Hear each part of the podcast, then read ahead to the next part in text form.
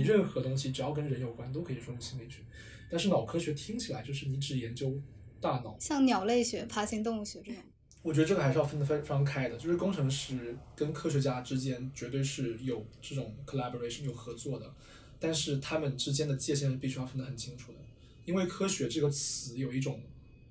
有一种非常非常大的责任感。科学界限的最大的问题上，就是我们在讨论意识这个东西，因为我们完全对它没有任何进展，就是我们现在不知道怎么样去。就没有没有感觉我们摸到了任何门路，所以但大家都想讨论它，因为我们都有体验，所以我们会一直去猜这个东西到底怎么样。但是我们一直都没有真正的给出一个符合理论、可以 generate、可以生成任何科学假说的一个理论。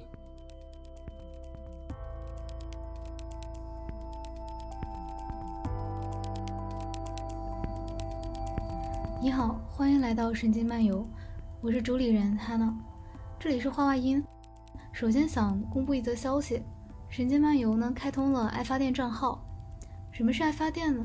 如果你关注一些国外的独立创作者，或许会知道 Patreon，他们都是支持者通过订阅制来支持创作者的平台。也就是说，如果你愿意，你将每月给我们一笔固定费用，支持我们把节目持续更好的做下去。如果你没有意识到，神线一直是公益运作的，所以我们为每个撰稿人和译者都在文章末尾附上了打赏二维码。神经漫游呢是神仙的子项目，也是唯一一个作者多个作者会以更个人化的面目出现在内容当中的这个创作栏目。除了神仙的作者呢，神经漫游也邀请过我们关注领域内颇有见解的学者前辈。我们争取希望可以带来和其他播客、其他神仙作品很不同的内容和形式。你的支持会让节目的制作更大胆、更耐心，也希望会更好。支持神经漫游，你可以在文末或 show notes，也就是节目内页的结尾找到我们的爱发电账号“神经现实”，以最低每月九元的方式鼓励我们。如果你暂时没有这个打算，我们的节目也一定会一直免费公开。希望可以为你带来启发。这一期节目呢，和往常的节目都不同。往常的节目是通过会议软件远程录制的，我们都不会开摄像头，为了保持信号的稳定，也为了让各自在处在一个更舒适的状态。不过呢，这一次我们是在北京，在神仙译者阿莫和山鸡家里录制的。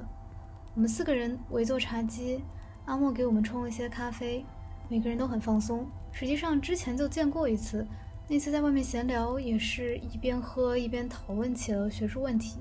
也正是那次闲聊，才有了这次更深入的讨论。讨论我们作为学习者或者从业者，如何理解认知科学，我们如何向陌生人解释认知科学，以及对待一些认知科学的话题，我们感受到的挑战是什么？这些挑战可能是很多科学家会定义为的科学本身的瓶颈和挑战。这次录制出来音质要比想象中好上一些，但由于没有专业设备，所以不免还是有一些杂音，希望不会影响你的听感。不论怎样，希望这期节目可以给你带来启发。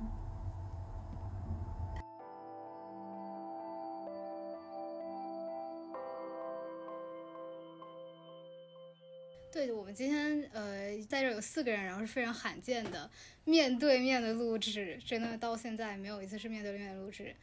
可以在脑中想象一个小客厅的图景，我的左边是月川，神经现实的创始人，我右边呢是阿莫和珊珊。呃，你们各自介绍一下自己是什么背景，学的啥？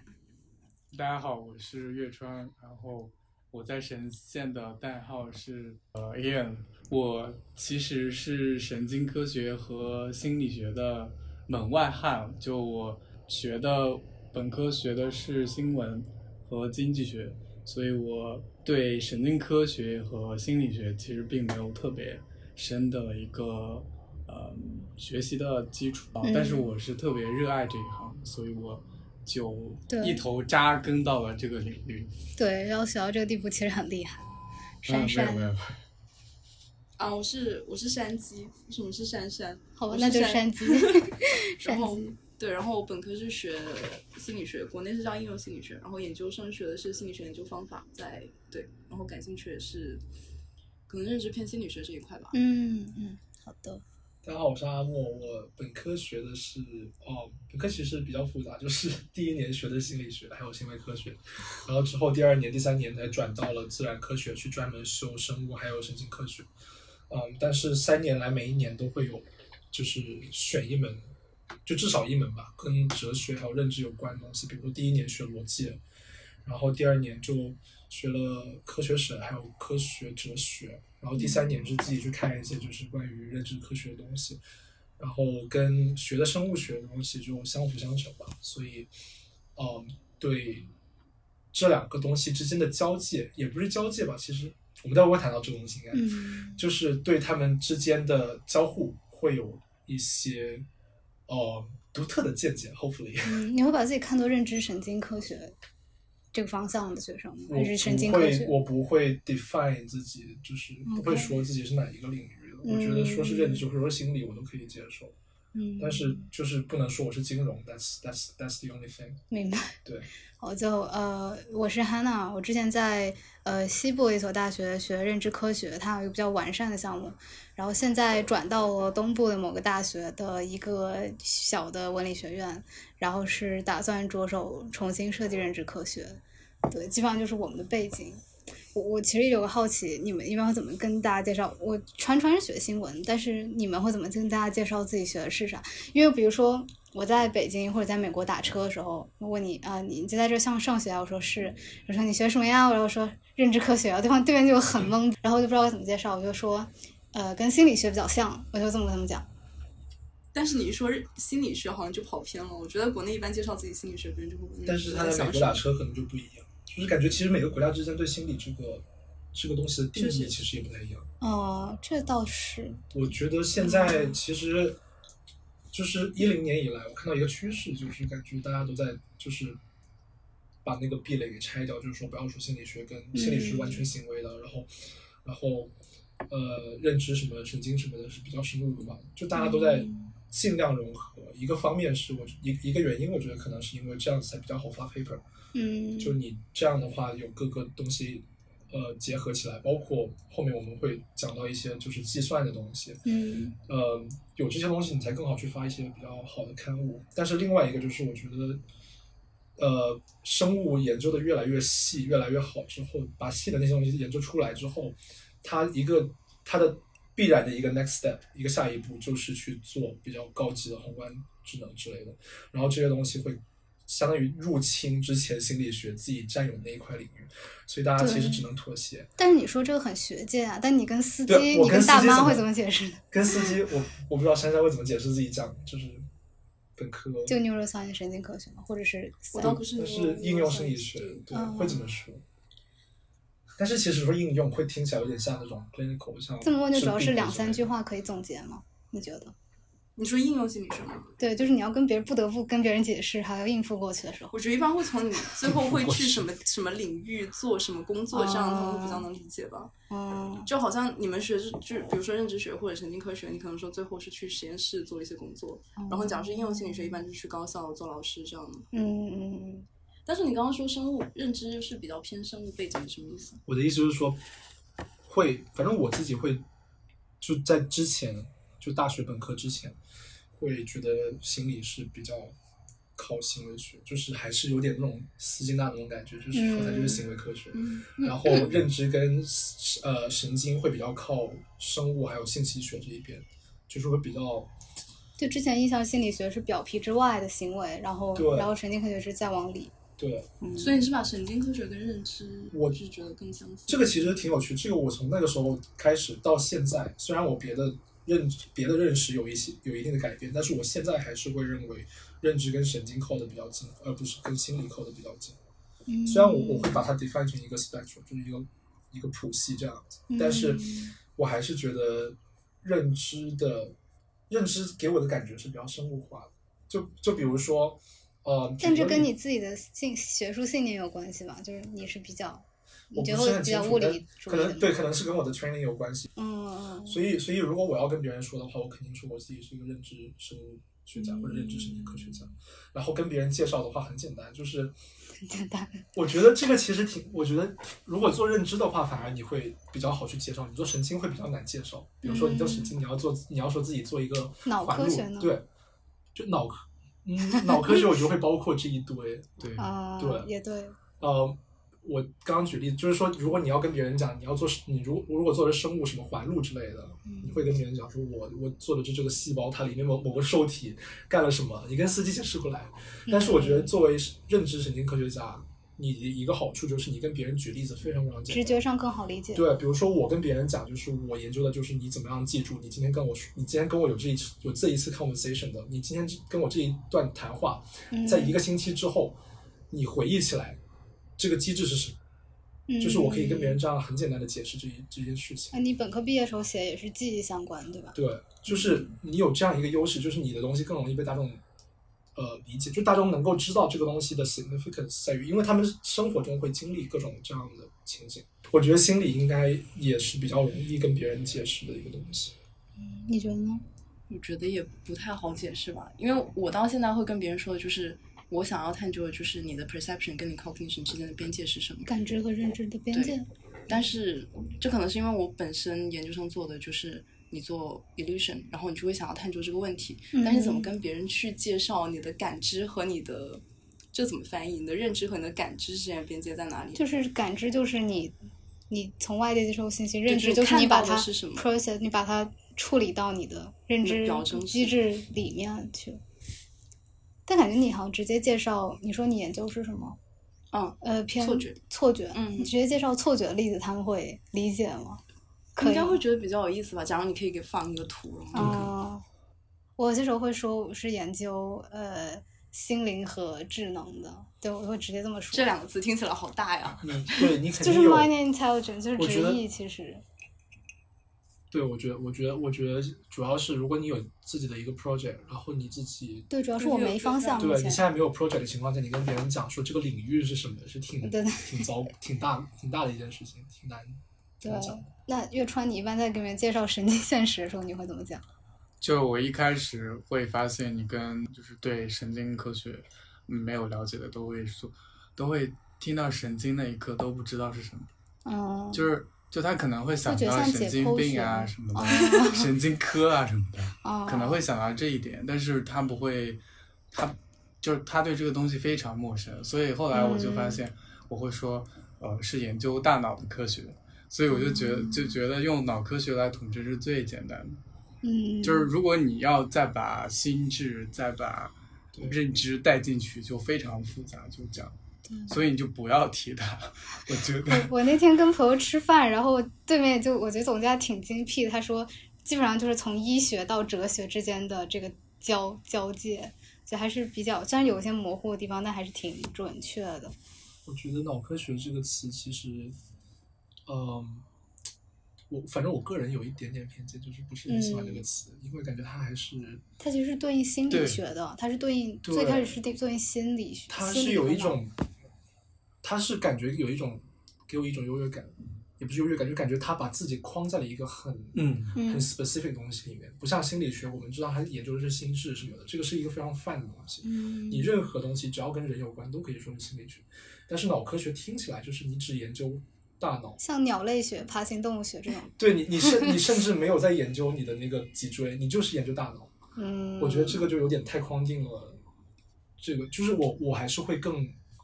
更倾向于用神经科学或者认知科学这种这种方法来描述。但是还是跟我刚刚说的一样，就是这种这种词汇其实本质上它不是一个死的一个界限。嗯所以尽管我觉得脑科学这个东西有一点点就是描述的不精确，但是我还是会觉得别人跟我说脑科学的时候，我我还是能 get 到他在说什么。嗯对对，然后还有一点就是我提到脑科学，就是我还会跟别人就是直接说脑计划的三个方针，我觉得还 还挺容易容易给他就是呃认认识脑，呃保护脑，然后还有一个就是 模拟脑，好像濒危动物复活计划。对，所以就是这三个方针是中国国内的脑计划基本都在履行的，就是包括像中科院神经所啊，他们他们的那一系列的研究都是基于这三个。那这个模拟脑特别有意思，感觉他把脑科学整个东西扩大到了像对像这个星期不是清华有个类脑的类脑的一个嗯 protocol 的一个 paper 发在了 Nature 上面嘛，就感觉包括了那一种完全计算的东西。对，是嗯嗯，对我对对，我觉得就是在说认知科学的时候，说就像山鸡说的，就是说职业方向还也还挺有帮助的。他们说认知科学，就听了一遍没听懂，他就说那以后是干什么的？我就说啊、一种出路是去实验室做科研，然后也可能去高，就是但也有去高校的方向，但我但是认知科学不常见，但我会说你可能也做人机交互，人机交互就是可能是呃。软件或者是任何智能硬件软件的，就是交互界面，然后你也可能是去做 AI 的，然后他们一般听到 AI 的时候就哦，你是做 AI 的，就基本上只有最后这个信息被 get 到了。就我之前就是当那个科学记者的时候，科学编辑的时候，我采访过那个 MIT 的那个麦格伦实那个嗯。实验室的主任，对，然后我就他应该是叫 Robert Desmond，然后他之前还来中国参加过那个最强大脑就是哦。的评委，是吗？对，的评委。以，的评委。评对，然后就哦。他，我当时就问过他，就是说他怎么看神经科学和认知科学，然后就是他怎么看就是搞认知的这些人，他嗯他他在就是在他的印象中，他他觉得就是认知科学家就是很容易赚钱，然后就是在 Google 啊这些公司，但是像他们这种神经科学家就就没有。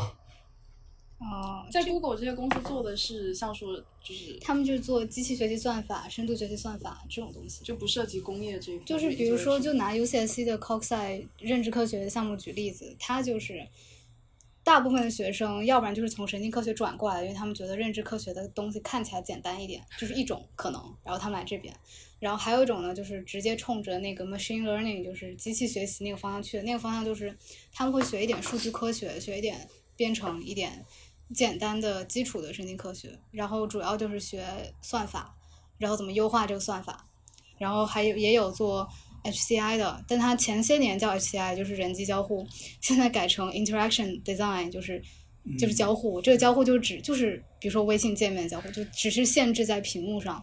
我不知道这后面是隐含着对人机呃对对通用人工智能的失望，就是感觉好像没有机会再做那种机器人的交互了。嗯，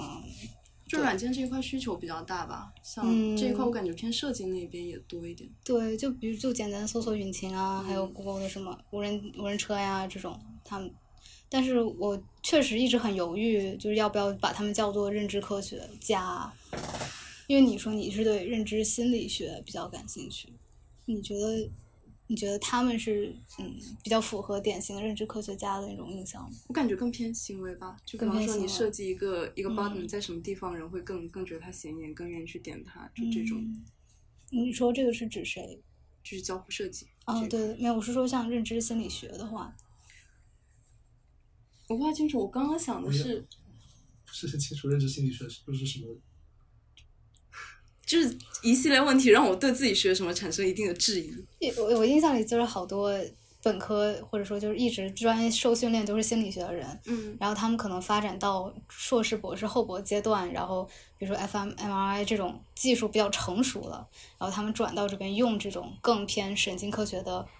仪器，然后来研究一些认知的功能。就其实研究认知和研究行为也很相关嘛，呃，他们就把自己称作认知心理学家。就好像是说我我没有那么了解神经，或者说我不太依赖于计算建模，嗯，我主要是做实验，我就把自己叫做认知心理学家。就只是应用这种工具，然后就对对，其实也对底下嗯，就我觉得基本上还是比较偏行为主义，就像阿莫说的。我觉得刚刚说那种交互设计，什么给那种，比如说微信界面之类的，嗯那些我完全不会觉得他们是科学家，是吧？那些绝对是工程师。对于我来说，我不知道你们怎么看，但是对于我来说，你那些人并没有在用科学去。哎，那你觉得机器学习？的那些算法工程师呢？算法工程师也是工程师啊，嗯他们除非他真的在研，呃，DeepMind 去年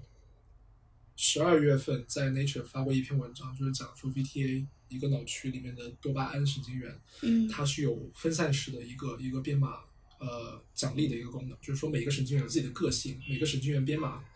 奖励的大小会不一样，幅度会不一样。嗯这个是 DeepMind 在做，DeepMind 是我们我们在那个篇 paper 之前，我对它的认知是完全属于工程界的。但是我在那篇 paper 之后，我知道他们其实在做一些非常非常 solid 的科学的一些工作，所以其实就是说，怎么说呢？就是说我我觉得 D 像 DeepMind 这种公司，它绝对是一个科学研究所加上工程工程学的一个东西，它是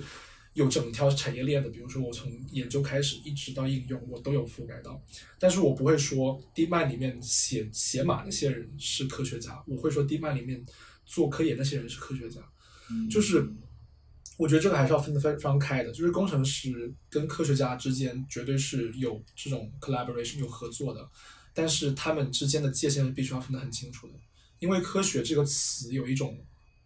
有一种非常非常大的责任感。我觉得这可以谈到范式，你可以直接解释一下，就是 Cohen 讲的科学的范式是什么，就理解一下科学工程之间的区别。首先，科学跟我们刚刚说认知科学、什么心理学之类的，它是一个，它是一是一样的，这种名词是非常非常模糊的。嗯，我们对科学没有任何 solid 的定义，我们只是大概有一个概念，就是什么东西不是科学。比如说，你看到有一个人在写马，你会觉得他不是科学家。他如果写的那个马是直接，比如说直接提供微信上的交互的话，你会觉得那个人不是科学家，对吧？然后有一个人如果在实验室里面做实验，你会觉得那个人是科学家，对吧？你有这个非常像这种非常极端的例子，你就可以马上可以归类。但是假设是有一个人在写码的东西，在写的那个码是为了给他实验室里面的另外一些人做实验用的，他到底算是工程师还是科学家？这个就比较比较模糊。我我觉得这个打断一下，就是我觉得这个的区分在于，就首先是他他做这件事情 intention，他的目的是重要的。就我觉得你像你说 DeepMind 他们有，比如说发一篇 paper，我觉得当然有他们想要，比如说为学术的高塔做一点贡献，但我觉得主要还是他们走在了行业，就是工业技术上的先锋。他们走到那个先锋，不是所有实验室都可以走到他们的地步，没有那么多人有像 Google 那样的钱嘛。他们到那个地步，所以他们才有这个资源去说，哦，那我把一部分的可能不能直接转转化为核心商业价值的东西留出来，我们去把它重重新整理成学术的东西。但我觉得也不能称他们为科学家。嗯嗯我觉得科学主要是你怎么定义科学，主要是看它的方法，嗯其次是看它的 consequence，然后我才会觉得它，我才会去考虑他们的 intention，这是我自己的一个想法。就是所谓的方法就是我嗯们刚刚说的，你要用一个科学的方法，比如说你要你要用你有假设，你要有一个假设，这是必须的。你有假设之后，你要去做对这个假设进行 examination，这个就是通过你去做实验，对吧？这个是一个非常非常常规的一个所谓的一个程序。然后这个程序必须要满足了，你才可以称是称得上是一个科学家。然后你的 consequence 必须是，你你要不就是呃支持这个假设，要不就是反对这个假设，要不就是提供一些呃以前的呃的研究的重复或者是重复失败之类的。就是你有你有这两两种，你有一个。就你的方法跟工程师是不一样的，然后你的结果跟工程师也是不一样的。那你觉得像求知、获得知识，而不是某一个工程上的成功，这个 intention 重要吗？这个意图重要吗？就是我是为了理解，不是为了别的。我觉得就他不会，就我在考虑一个人是不是科学家的时候，我不会考虑这种东西，我不会考虑他是不是为了求知，嗯，他可以为了钱去做科学，我觉得完全没有问题。嗯。对，嗯，就我因为我前两天看到那个 Noam Chomsky，就是乔姆斯乔姆斯基他的一个访谈，就说为什么他觉得深度学习今天已经不再是，就深度学习最开始出来的时候，他是为了演理解智能的计算嘛，他是为了理解人类的智能，然后所以想要通过计算的方式。呃，相当于就是说我想要用计算来模，如果能用计算模拟出一个类脑的这种心智的话，那我可以说我理解了呃人类的心智。这个主要是因为好像是物理学，爱因斯坦说就是你要你要会做了，你不是爱因斯坦是费曼说就你要会做了，你才能理解它。但是今天就是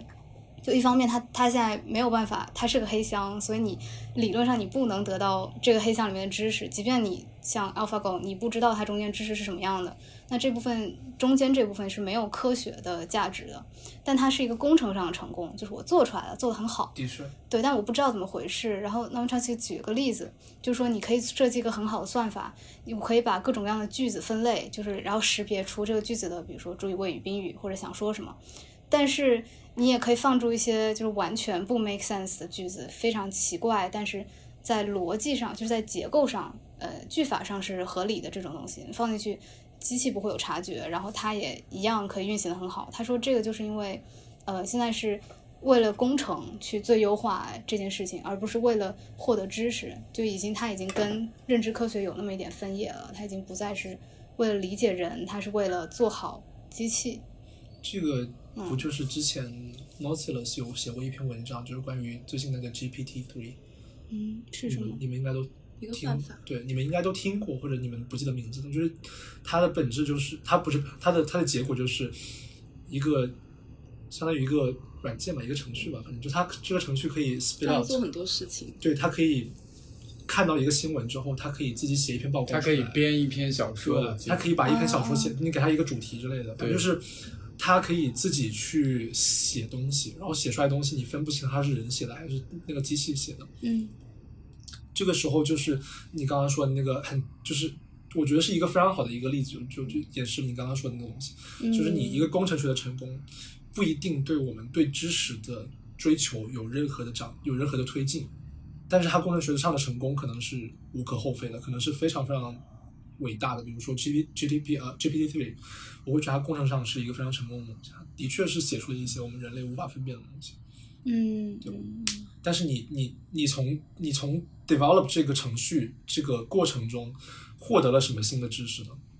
我觉得可能大家都很难解释出我我我们确实获得了什么东西。就让你培养出了一个在表现行为上非常像人类的东西，但是它不能帮助你去理解人类，就它背离了它一开始的初衷和目的。对。所以我觉得这个就是对刚刚我们那个问题，就工程师还有科学家之间这个分类的这个分界的一个更深刻的一个讨论，就是它真的就是它的 consequence 比较比较重要。因为我是觉得认知科学吐出了一些不是，就是吐出了一些孩子，但这些孩子之后就不是他这个系统的，你知道吗？就他就吐出来一些工程界的东西。但是我们的确要明白一个问题，就是，呃，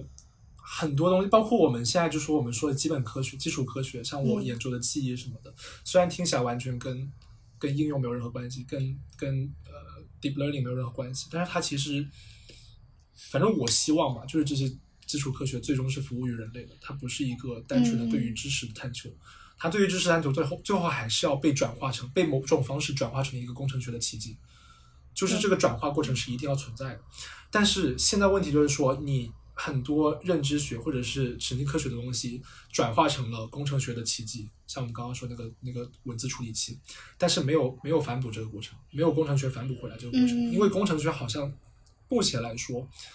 好像并没有对认知科学造成太大。就工程没办法启发科学，现在。对。那你们怎么看？就是说，他用机器学习帮助我去分析数据，就他把这个，它是一个工具了，放在这个他的科学探索里。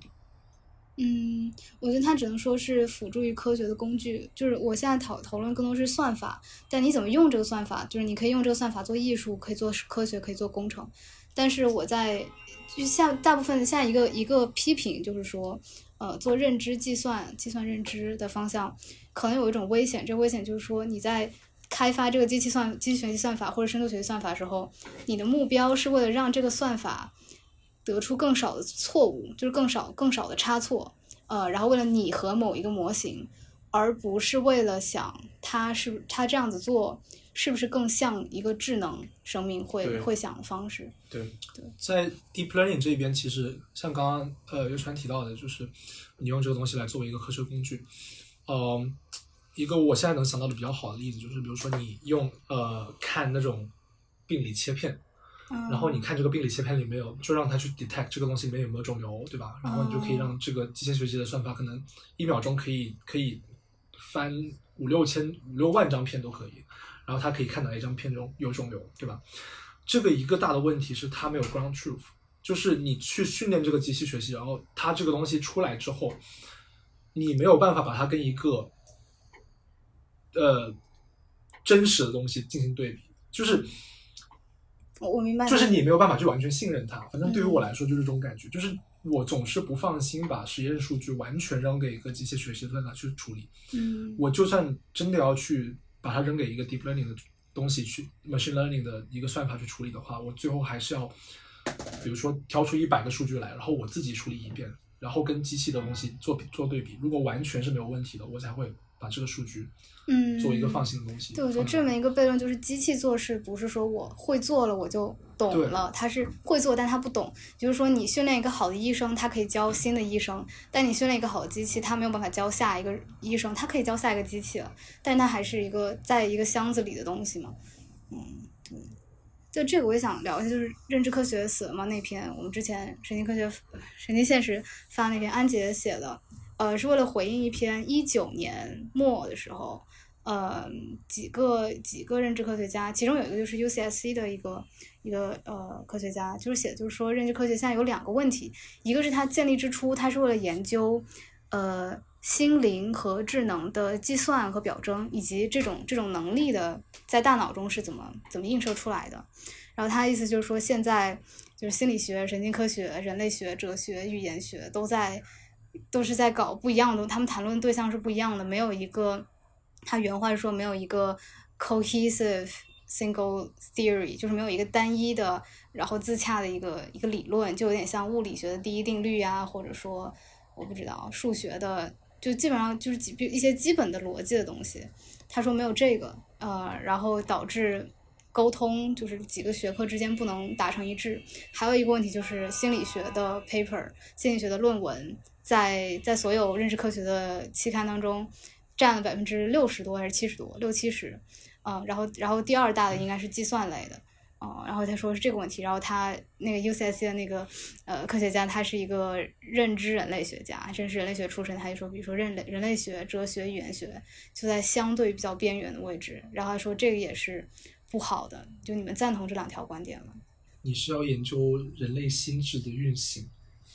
你就得从图灵测试那儿开始开始追溯。就是，嗯，相当于你的目标是想知道怎么样让一个怎么样可以让一个非人的东西被认成人。那我觉得那主要是一个测试方法，嗯而且那个是偏计算，呃，但是他那个原话确实就是说，呃，他他首先是假设，呃，心灵是符号主义，就是你在你理解你周遭事物的时候，你是把比如说一张床，我是把它理解为一个床的某种某种表征、某种符号。然后他们是研究这个东西，对，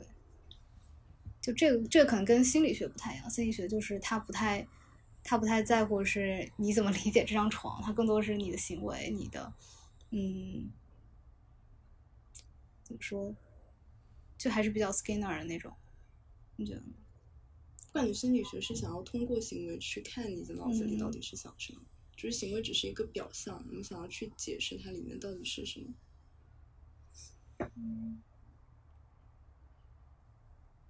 停现在住，不是现在主要是他刚刚说那个 under theorized 的问题，就是实际上没有什么大一统理论去描述一个认知科学的一些一些就认知的运行规律。这件事情难道不是所有学科都会经历的一个过程吗？嗯，你觉得你觉得这个东西它还是在发展过程当中，它总会有对啊，如果如果他们拿这个当论点的话，那认知科学应该是刚出生，不是应该快死了呀？我觉得这个这个就很奇，那那那你能说物理学快死了吗？物理学但它其实已经有半个世纪了。而且半个世纪对于研究人类来说真的非常非常短。我们嗯我们真正在心理学范式可能比较早一点，就你用计算机去展现一些图片什么，这个就是计算计算机屏幕开始就已经有这种范式了。心理学的从起源是什么时候？冯特在特莱比锡创立第一个实验室，应该是嗯一八七九年。呃，冯特对，然后但是现在问题就是说，我们真正戳进这个黑箱里面的一些工具，就是说你要去记录神经元什么这些这些工具，最近十年才有飞跃性的发展。这个这个会给认知科学带来很多新的见解，就是你通过环路啊什么之类的，你可以知道认知科，你可以知道人类处理外界事物的这个顺序或者这个这个平行的这个有有多么平行化，这种感觉，就是你这些工具是现在才开始 develop 出来的，嗯。五十年真的非常非常。你就说一方面其实要宽容一点，嗯。不只是宽容，你看物理发展了两三千年吧，真的，这个我觉得你要真的拿这个五十年去跟两三千年比的话，我觉得他更多是像他说他觉得认知科学有名无实，就是觉得，呃，你只是把这一块儿叫认知科。其实其实我最开始感觉是类似，就比如说他更像一个，我之前形容他是像一顶大帽子，就是你想戴就戴，你不想戴就不戴，它就是更更像是一个话题，你可以随时把自己归进去，然后你可以很轻易的退出来，因为它毕竟没有一个说，呃，比如说比如说数学的。某种终极目标是他希望可以把一些复杂现象归归约到一个方程式里面，或者某种函数里面。但是呃，认知科学没有一个这种最后形式上或者说大家都可以接受的一种表达方式。相当于你就问问问认知科学家说你们想要干什么？你们最终想要达成什么目的？嗯，这个问题是吧？就他们没有这样一个目的，是吗？你的意思？嗯，或者他们的意思？或者说他们没有一个讨论的基础。没有一个讨论的基础是说。大家讨论的同一个名词都不是指同一个东西的意思吗？呃，我觉得有这个有有这一层含义，就包括前段时间那个谁，George Buzaki，他说他说那个要不要不有神经科学的人来讲一下他他说啥？他跟他就 The Brain from Inside Out，他跟他跟 PayPal 对对对嗯，PayPal 也是研究记忆啊什么，他是呃反正也是研究人人怎么感知外界的信息这样子，然后 Buzaki 也是研究人怎么样去编码外界的信息储存下来的这样一个。然后，呃，普萨基他最大逆不道的一个一个一个想法 就是说，呃，我们一直认为人脑是接受外界信息，然后处理之后，然后用来指导行为。嗯。但是我们忽略了人脑这个箱子中它本身可能有的一些 structure，它一些结构，比如说，呃，这么说，就是你进到一个工厂里面，然后。去看他们那些工厂的流水线上做的东西，然后它有一个巨大的机器，有一个黑色机器在你面前，然后左边进去的是肉，右边进去的可能右边出来可能就汉堡包这样子，嗯，然后你就会你就会去想说它是怎么把这个肉处理成汉堡包的，但是这个机器里面可能本来有某一种某一些 structure 某一些结构，致使它这个肉必须要变成汉堡包，这个这个 structure 你就自动把它忽略掉了，这我感觉这个例子不是特别好，但是就是。一个很简单的例子，他研究的一种，呃，我特别感兴趣的东西叫大脑的 oscillation，就是我们神经的 oscillation，、神经震荡。震荡。相当于就是说，呃，神经元它的膜电位就是在负七十、负六十上下，就是有一个规律的一个有规律的一个周期循环。比如说，呃，三秒循环一次啊，五秒循环一次，或者甚至有的时候一百毫秒循环一次。嗯。它每一个循环的周期有自己的名字，然后。他研究的就是这些周期是神经元自己的性质，是神经元自己的呃细胞性质导致的，就自己的一个内在的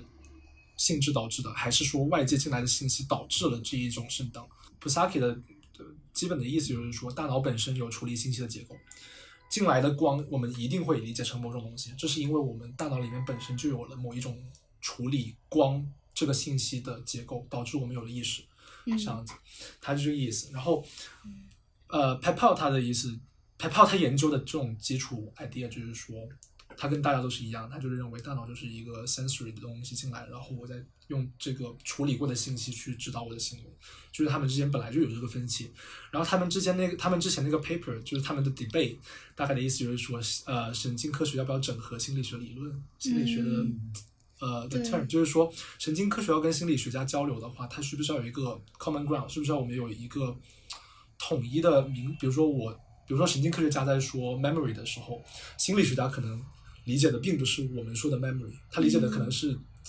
我不知道，我举个举个例子啊，明白。对，就是说大家说的同一个词不一定指向同一种东西。我这里补充一下，就是我觉得一方面是你刚刚说我们通常理解是我们是接受外界信息，然后我处理过，然后我再指导我的行为。但是 Buzaki 他一个核心观点是，他认为是他是行动为先的，就是我先去行动，然后我再去塑造。一方面塑造我的环境，另外一方面也是塑造我感知这些信息的方式。然后另外一个好像是说，他觉得现在神经科学有点像心理学的一个附庸，就是某种寄生，就是说心理学在几个世纪前已经创造出一些词，比如说注意力、记忆，呃，这种词。然后神经科学家科学家就想找这个词、这个概念在大脑里面应该怎么对应。然后他觉得这个方向错，他应该应该先从大脑开始，然后往外去创造一个新的词汇，再跟心理学家交流，是这个意思吗？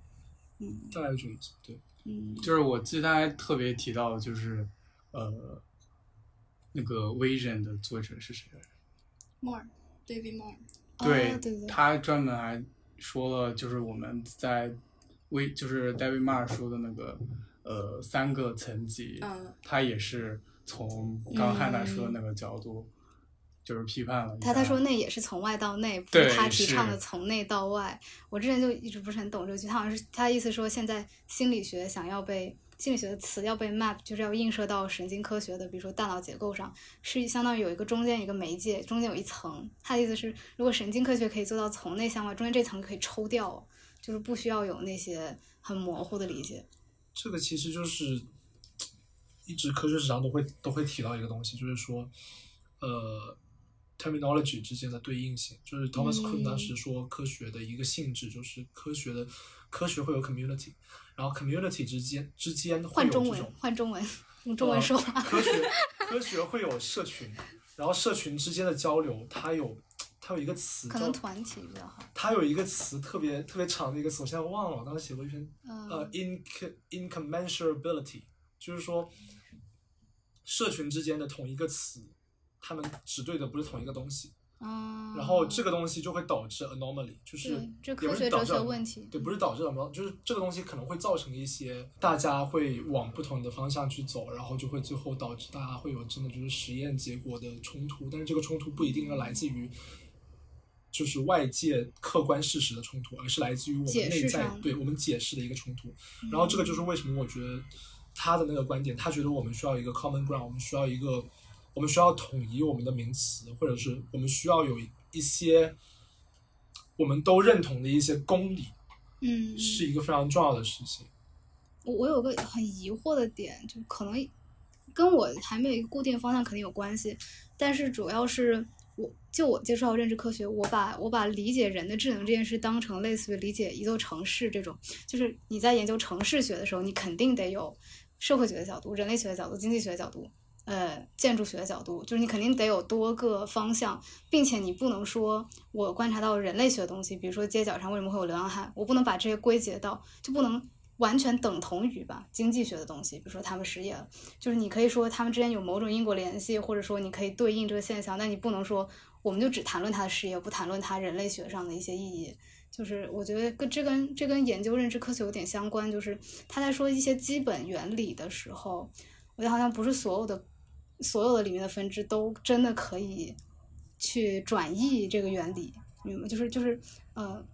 某种认知科学的多元主义 （pluralism），就是我觉得解释心灵、解释智能、解释大脑可以有很多很多层，但这些层不一定会塌缩成一层，不会塌缩成一个他说的 cohesive singular theory。就我觉得这个塌缩就是很奇怪，就是你摊成一一个，就好像大一统那样。我觉得那个是一个特别，嗯，特别有野心，但是也有点天真的想法。你觉得，什么叫不为他促成一层？就比如说，你的意思是社会学的东西不能用？比不是，就比如说认知科学，呃，心灵哲学的东西，嗯和和认知神经学的东西肯定会有对应的。你肯定会说，我在谈论某个东西的时候，比如说有些哲学家想找感受质的某个神经最小对应物，但是你可以这么说，然后但是两个学科的语言都应该被保留。就是我在谈论，呃，我在谈论哲学东西的时候，呃，你可以说诶神经科学是这么想，但你不能说我要用神经科学的词来代替你那个词，就我不要取消。就是说，就好像我取消掉注意力这个词，我就只用这个神经结构的某种模式，然后导致了那个什么什么东西。词汇上的取消是很难做到的。我觉得 cancel culture 不是很好。是我我我还是没有太理解刚刚汉娜说的意思，就是我我来，或者你能举一个例子吗？我我刚刚想的就是说，嗯呃，心理学的角度的记忆，可能跟神经科学角度说的记忆不是同一个东西。然后你觉得两种两种角度的记忆都应该被保留。然后你然后你提到神神经科学的记忆的时候，你就特指神经科学里面所说的记忆，是这样子吗？嗯，对，但我不是说两两个两种记忆不能沟通，我不是说这两两两者之间没有办法对话，而是说你们可以去对话，然后去互相学习，但是不能说，比如说心理学和神经科学，哎，合并了，合并成一个中间的不知道什么东西，反正就是把两边压在一起了，然后用这个方式去压其他学科，把它们堆成一层，然后我们称称它为有一个大一统的基础理论，我觉得这是不很难做到的。我觉得另外一种解决，因为我我我其实我对认知科学还有心理学还有神经科学这种这些这些名词的也不是厌恶，就是在讨论的时候，我尽量不会去归某一个东西嗯到某一个类里面的一个原因，就是因为我觉得心理学、认知科学、神经科学这些东西，它跟物理学是不一样，它是心理学、神经科学和认知科学这三者，我觉得他们是同一个东西，他们研究的同一个，他们都是研究人的学科。嗯然后他们，你可以把他们坍缩成同一个东西，然后他们在他们在化学之下，在物理学之下，在数学之下，他们是单、哦单一的一个个体，因为我觉得他们研究的课题是一样的，他们研究的课题都是人。嗯嗯，或者我这么说，比如说你说西班牙语，我说朝鲜语，他说日语，然后他说中文，然后我们各个语言里面肯定会有一些词肯定是对应得上的，就大部分我们能看看见的东西，然后我们也能沟通。如果我们学习彼此的语言的话，但你不能说好，我们来一个大融合，变成一个世界语，我们就只有一种。然后我觉得首先它会消灭掉一些每种语言自己本来有的一些东西，那些东西它是很很特殊于可能这个学科的发展史或者它看待这个对象的角度。然后另外是你这样合并的话就很不高效，就是没有办法做到，就世界语不会让沟通更高效。没有，现在问题就是说你，嗯我觉得这个例子有一点太 不太好 类比，太极端了一点，是嗯还是用刚刚那个心理学还有神经科学的记忆的那个例子嘛？就比如说，嗯就算神经科学自己有关于记忆的某一些 connotation，某一些弦外之音，然后解释一下学它记忆为什么不同呢？不同在我我不知道，我就是拿这个名词来做一个对比。呃，然后心理学可能又会有关于记忆的另外一些弦外之音，就是我说记忆的时候，作为一个心理学家，我跟神经科学家说的记忆不是它的它的机制可能是一样的，但是它弦外之音不一样，它有两个不同的弦外两两种两组不同的弦外之音。嗯但是我还是觉得这个不妨碍我们定义一个机制，我们定义一个最基本的东西。这条最基本的东西能够定义下来的话，我们在讨论记忆的时候就有一个非常非常 fundamental 的，就最基本的一个 ground truth。嗯你的意思是对记忆这个词的定义吗？就什么东西可以称为定义？你是你是意思是给记忆有一个描述性的定义？给记忆有一个，比如说什么东西，比如说某某一个抽象物件，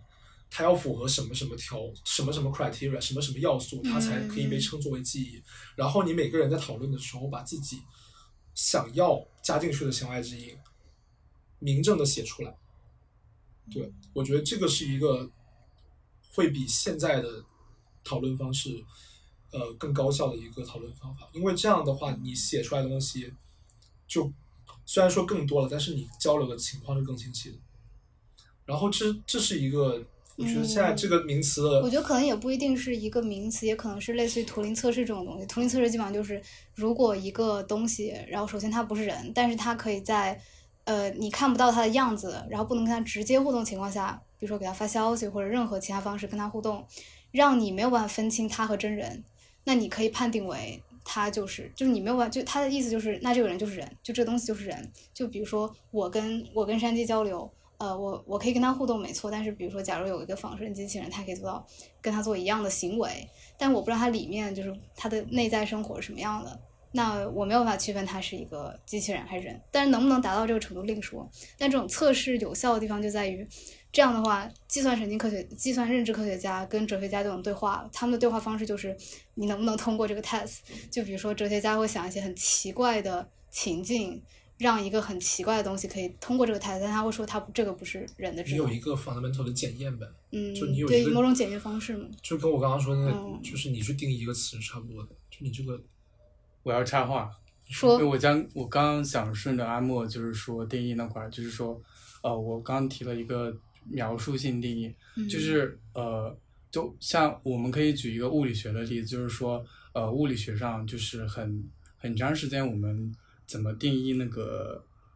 呃，就是一个温度的那个基准线。嗯，然后我们是怎么定义的？我们是在一个巴黎的某一个地下室的一块奶酪来定义它的温度就。比如把它定成零度，对，我们会觉得它是它它的那个状态是稳定的，但是从物理学上肯定不是的。所以后来我们当我们的技术发展，就是我们的测量，我们我们人类的测量的这个技术手段上升以后，我们就可以直接用更好的物理的性质去描述温度。所以我觉得关于、关于神经科学或者关于呃我们说的意识啊什么的，是不是会有这样一个范式上的变化？我之前你说描述的时候，其实我以为的是，比如说描述记忆，我会描述一个人他在想要某个信息的时候，他会沉思，然后他会想，就会他会以某种方式唤起这个信息，然后去做，就这种描描述，而不是说记忆应该是一个什么样的机制。我以为我以为是描述和这种就是 normative positive 之间的区别。春春刚刚说的是你需要一个度量的标准，还是你需要有一个起点？就是你开始于这块奶酪，所以你是觉得认知跟神经学需要找一个共同的起点，就我们从这个开始去 build up 我们。我觉得不是起点，而是说新的新的测量，就是像物理学一样，就是就是我们对各种度量单位，其实一开始我们会用一个，嗯比如说我们会用什么 P，就是热能，就是温度，还有时间什么的，我们都会有之前有一个标准，但是现在，嗯，度量学会它都会更新到更好的。比如说用普朗克常数，比如用光速来更好的描述这个呃物理的这种常数。我觉得是不是我们在神神经科学还有心理学这里，我们是不是也需要是其实是它是一个技术的，或者说我们需要找到新的范式去，嗯，就是一个可观察，就就是一个飞跃，就可能举个不太就是这恰当的个东西例子啊还在，但是我们还是我们对它的描述改变了。嗯，就可能举个不太恰当的例子，比如说，就当然现在没有争论，没有停下来，就是，呃，哺乳动物和爬行动物和和比如说石块这种无生命的物体，它们之间意识是一个连续谱，还是还是有些有，有些没有？那可不可以就举一个不恰当的例子？这个这个测量标度可能是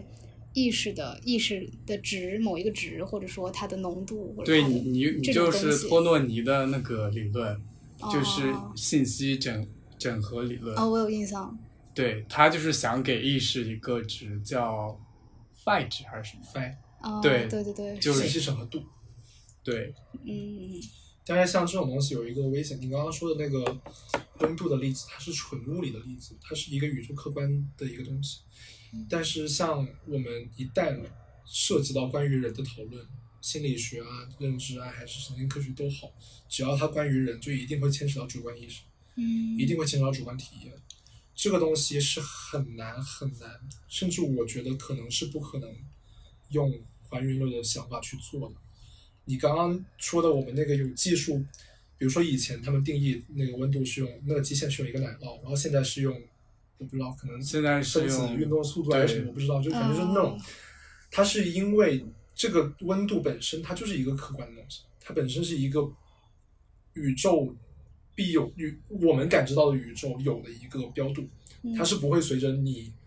感知到的温度还是我感知到的温度而变的。我说三十七度，你说三十七度，我们都知道是一个客体的东西。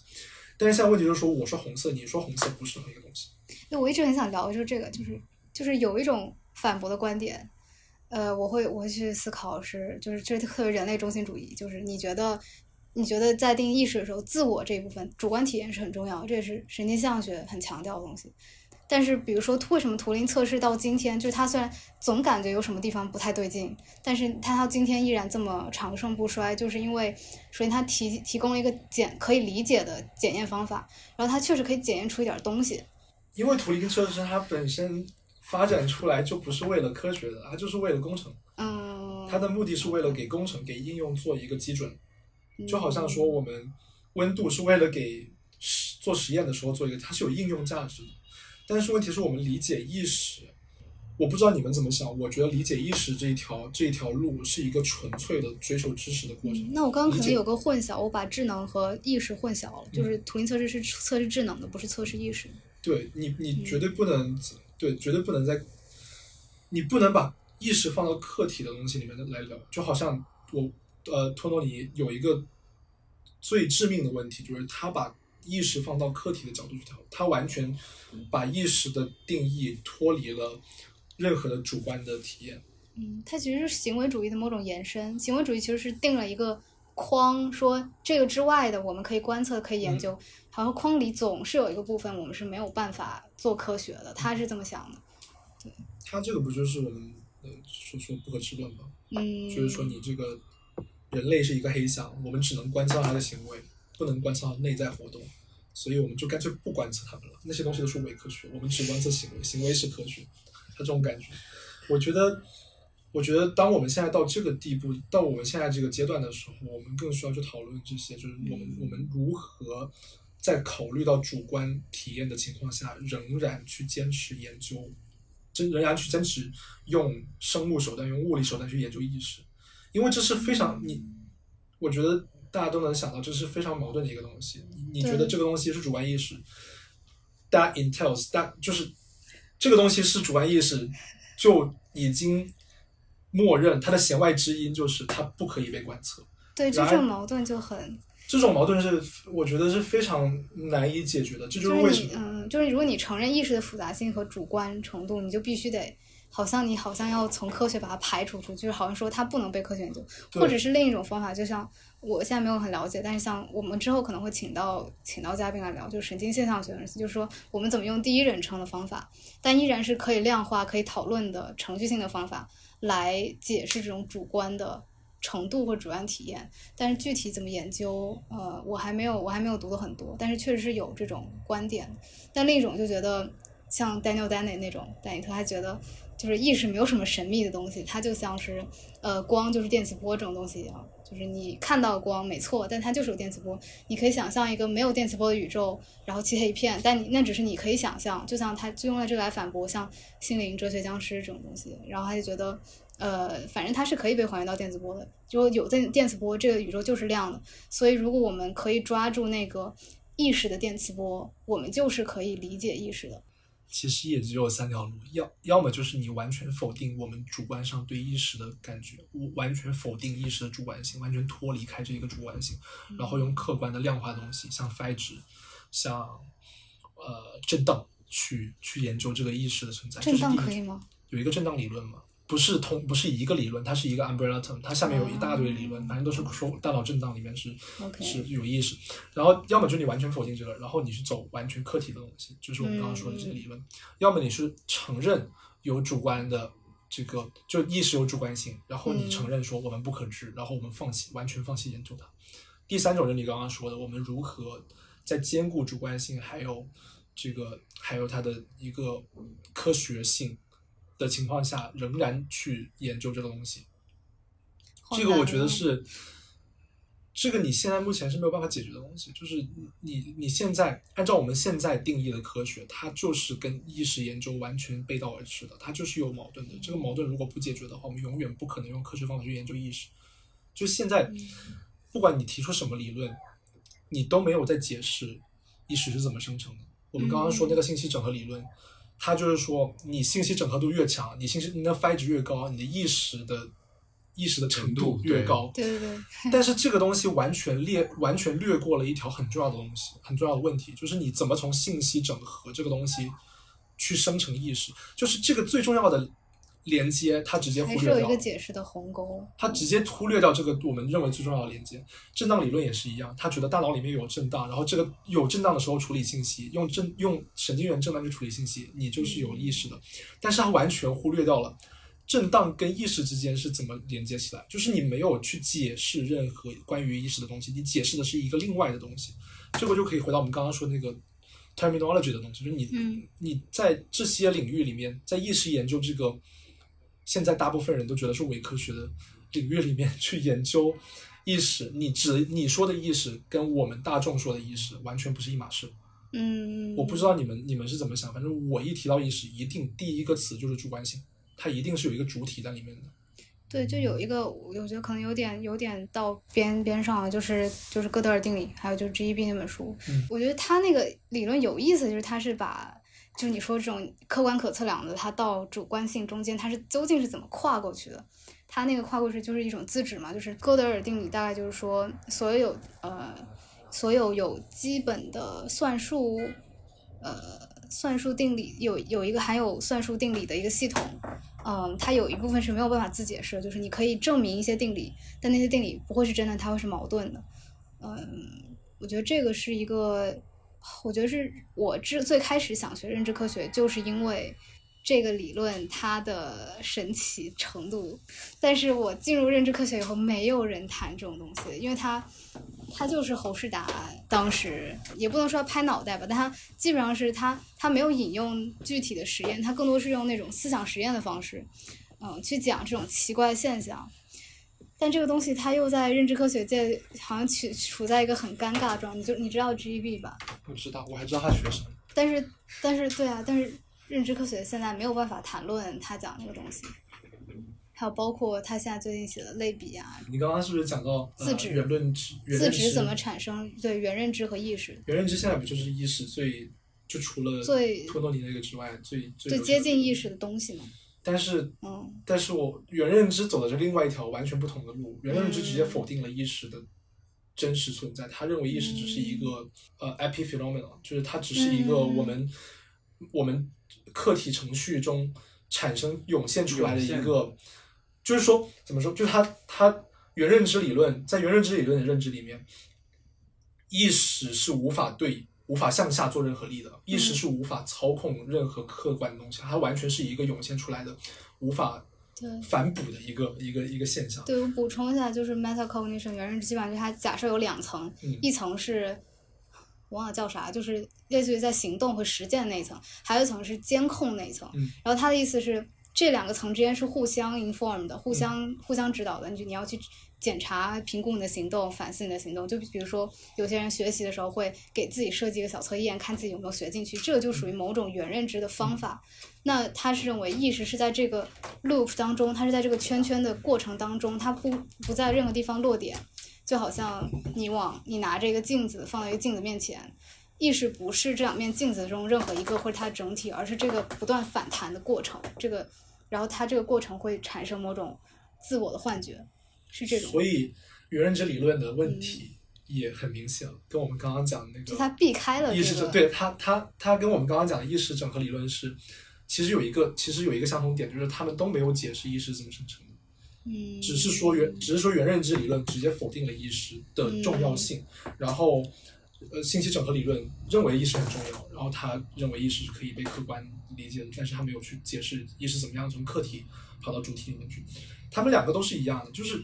原则上都是没有解释意识是怎么生成的，他没有尝试解释意识怎么生成的。嗯所以这两个理论，我会觉得他们的终点是为机是为应用服务，他们的终点不是为了认，不是为了更多的知识服务，which is valid。就我会我会觉得这两个理论，他们的他们自己有自己的作用，嗯，但是他们最后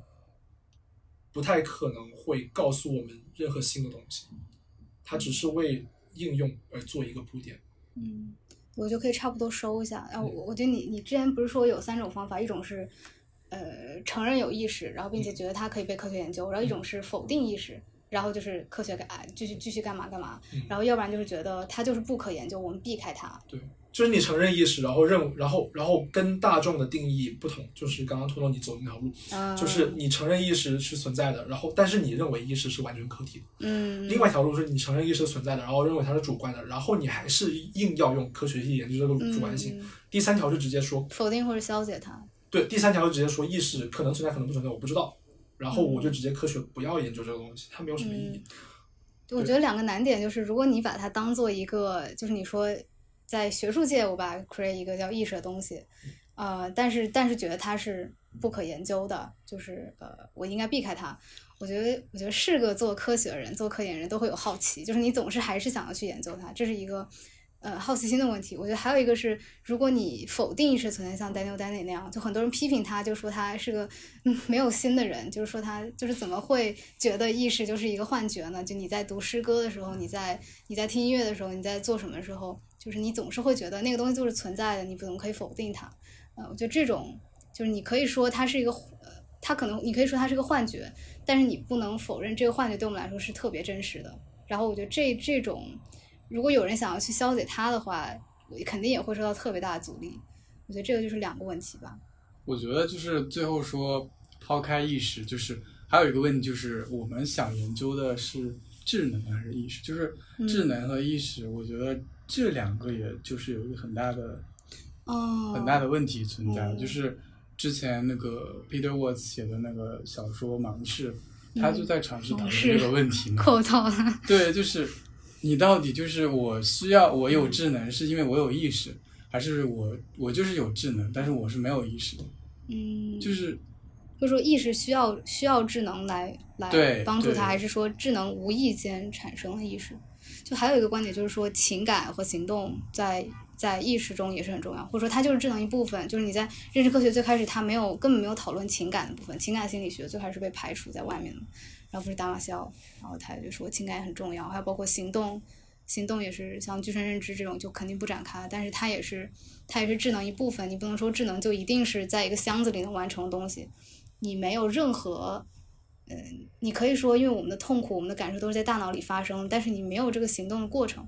说实话，这行动过程我到现在没有很理解，它是还是某种符号操纵呢，还是说有一些现象学的东西？但总之就是这个部分可能也是对智能很重要的。然后你如果你不谈论这部分的话，你也不可能研究智能，更不可能研究意识。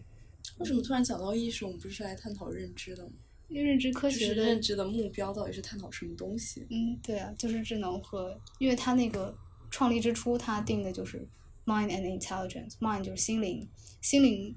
说实话，心灵除了意识还有啥？自我嘛，self，然后还有还有 intelligence。自我算意识的，但是我自我从达马西奥他们那一派的观点来看，又是另外一个东西，它是内感受的一部分。嗯，对，就主要就是内感受、主观体验。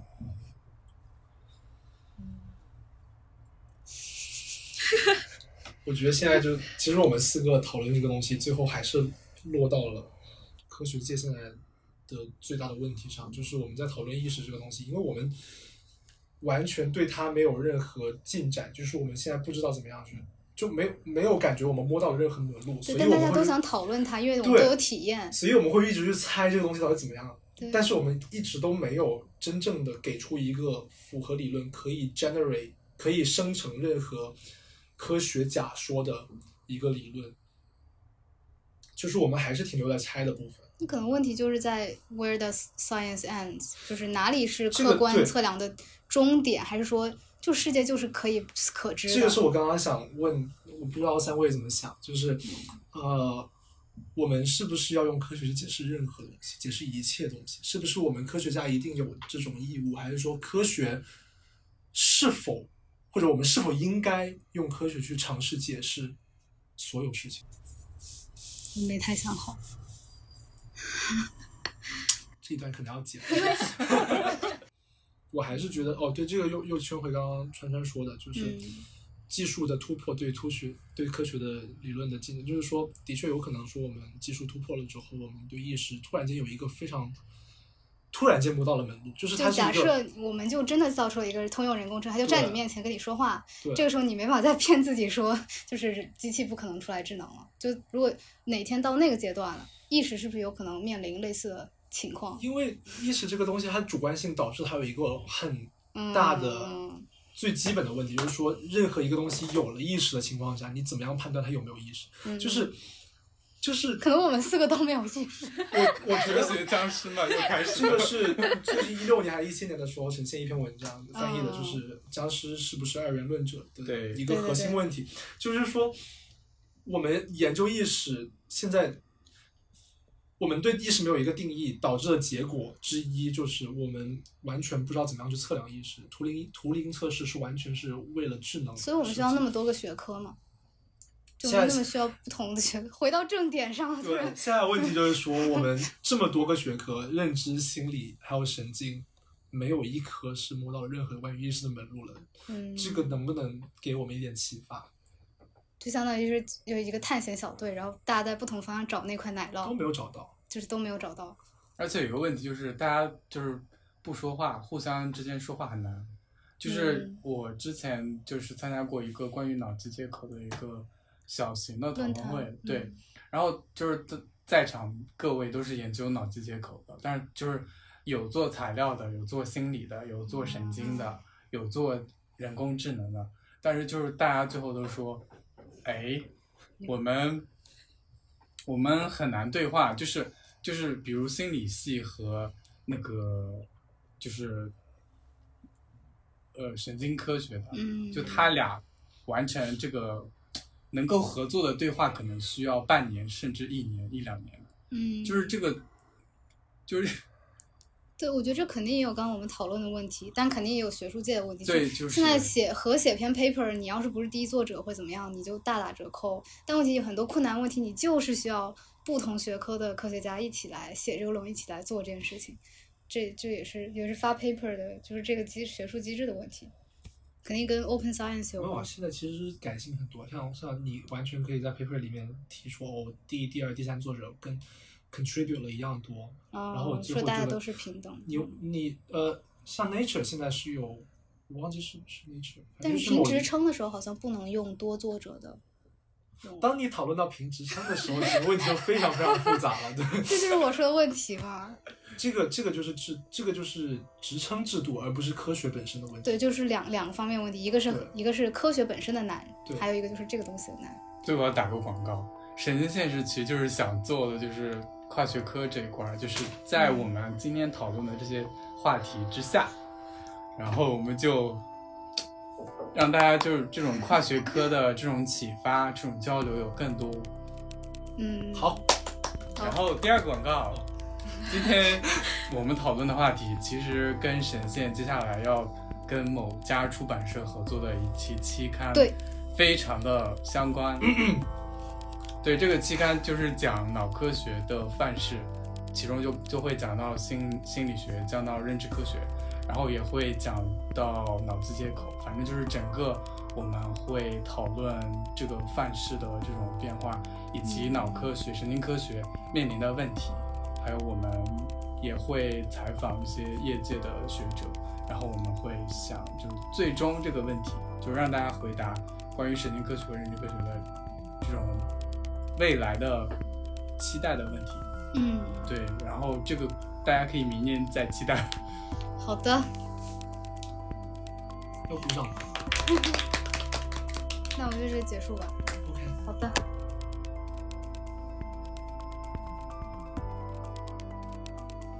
您刚刚收听的是神经现实旗下的播客节目《神经漫游》。神经漫游意在漫游神经与认知科学之领域，揭示认知表象与内里之趣味，由此连接业余与大众之智慧。我们强烈推荐您使用泛用型播客客户端收听我们的节目，这是第一时间听到节目并得到完整资料的最佳方法。搜索“神经漫游”，你也可以在网易云音乐、喜马拉雅、哔哩哔哩、HFM 和 Spotify 等平台找到我们。